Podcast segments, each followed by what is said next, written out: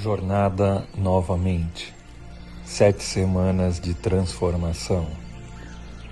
Vigésimo nono dia. A verdadeira prosperidade. Amado, acima de tudo, faço votos por tua prosperidade e saúde, assim como é próspera a tua alma.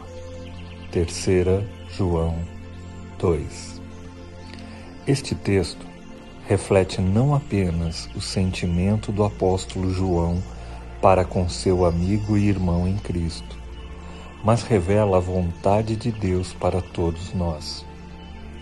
Jesus ensinou que se nós, que somos maus, sabemos dar boas dádivas aos nossos filhos, quanto mais o Pai Celestial não dará coisas boas aos que lhe pedirem.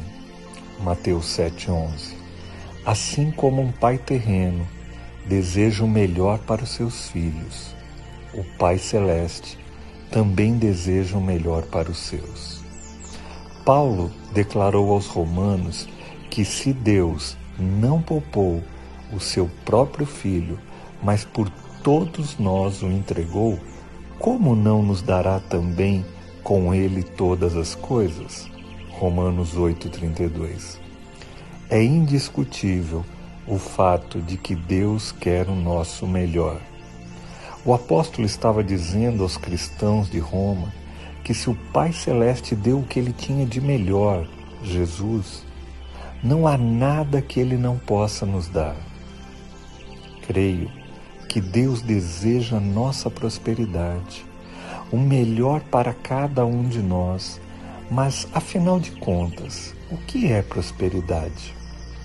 O dicionário bíblico define a palavra grega traduzida como prosperidade da seguinte forma: ter uma viagem rápida e bem-sucedida, conduzir por um caminho fácil e direto, garantir um bom resultado, fazer prosperar, ser bem-sucedido.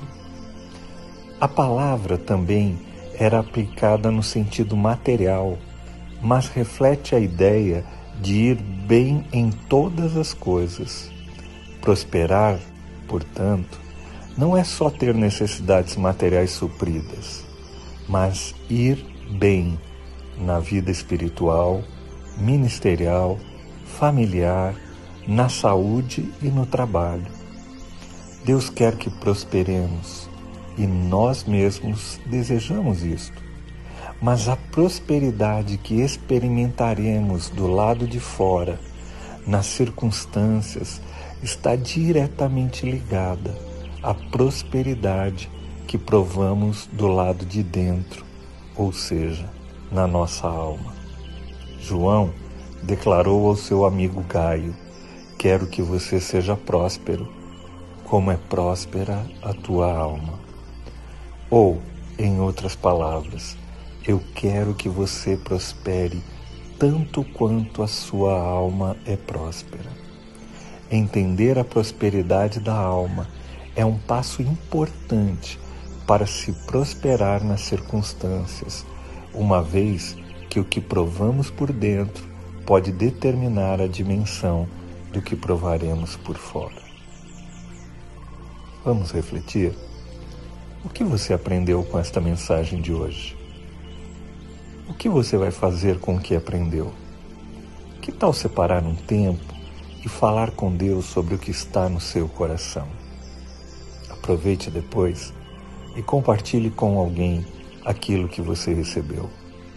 Um grande abraço e Deus te abençoe.